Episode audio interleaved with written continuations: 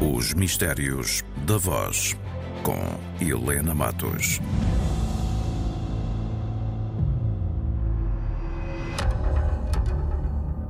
A voz do bem ou a voz do mal? Bem, não, não vamos obrigar ninguém a fazer uma escolha entre o bem e o mal, mas em matéria de voz temos de perceber que a voz do mal é, é sempre uma voz trabalhada, insinuante, envolvente, sedutora. Os ouvintes que ainda têm memória dos folhetins radiofónicos recordam certamente que uma galeria de personagens malévolas, antipáticas, vigaristas, trapaceiras ou mesmo más eram dotadas de uma voz muito marcada, ao passo que a voz do bem era uma voz límpida, a voz do mal aparecia como insinuante, quase que se agarrava, que se colava, que ficava dentro dos nossos ouvidos.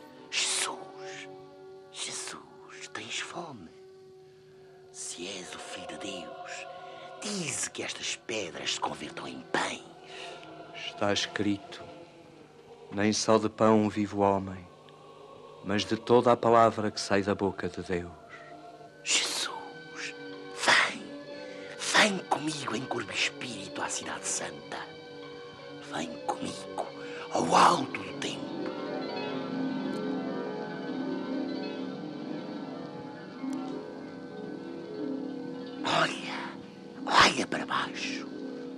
Eis-te sobre o pináculo do templo. Se és o filho de Deus, lança-te aqui abaixo, porque está escrito: Confia aos seus anjos o teu cuidado e eles te tomarão em suas mãos para que te não firas. Também está escrito: Não tentarás o Senhor teu Deus. Jesus, vem ainda uma vez comigo. Subamos os dois ao cimo do mais alto monte.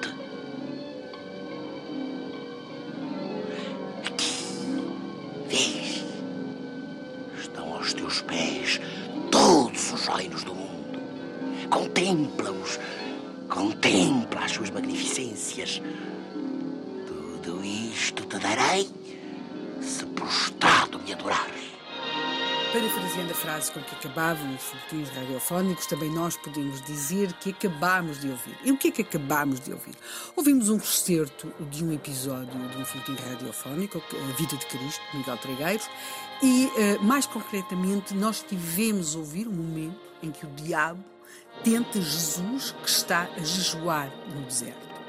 É evidente que no teatro radiofónico não há cenários, não há caracterização e, portanto, muita da construção dos personagens é feita através da voz. É evidente qual é a voz do mal, muito insinuante, muito sussurrada, muito trabalhada, face à voz límpida, à voz do bem.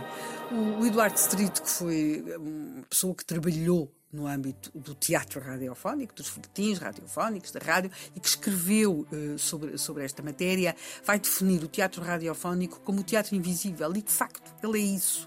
Uh, ele também vai dizer uma coisa que eu creio que é muito evidente neste excerto que acabamos de ouvir, e que é que nunca o teatro, nem o cinema, menos ainda a televisão, estou a citar, conseguiram oferecer uma, uma ligação, ou estabelecer uma ligação tão forte entre o emissor e o receptor. E não se pense que é apenas nestes momentos de, uma forte, de um forte antagonismo entre o bem e o mal. Neste folhetim radiofónico, A Vida de Cristo, há um momento que eu creio que é exemplar da complexidade a que se podia chegar neste tipo de teatro radiofónico, que é uma personagem, uma personagem que se quisermos está do lado do mal, mas é uma personagem tem dúvidas, tem dúvidas sobre aquilo que está a fazer, tem dúvidas sobre si mesmo.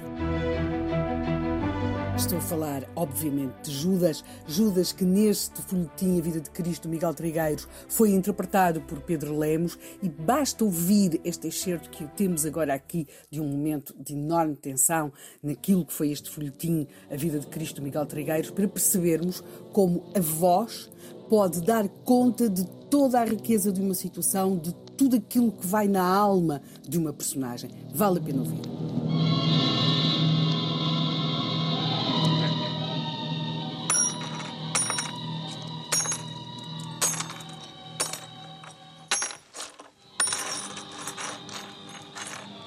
Contaste todo o dinheiro Sim, e estás pronto?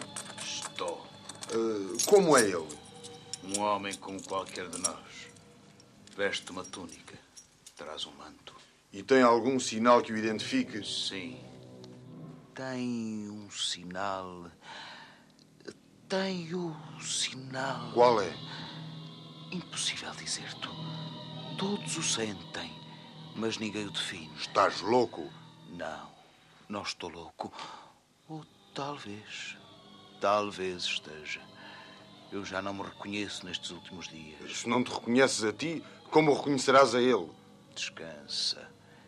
Ele nos reconhecerá aos dois. Mas afinal, como nos indicarás o homem? Como? Há uma maneira. Dar-lhe-ei um beijo. Beijar-lhe-ei o rosto. Um beijo? Sim. Ele não desconfiará de um beijo meu. Beijo de Judas.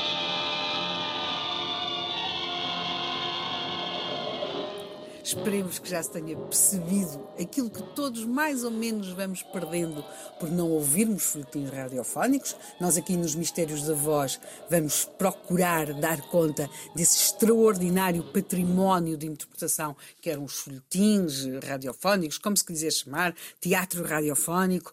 Também temos essa expressão extraordinariamente feliz do teatro invisível. Hoje aqui estivemos com as vozes do mal e da tentação vamos trazer outras porque todas elas valem a pena e todas elas tinham o seu mistério. Os Mistérios da Voz, com Helena Matos.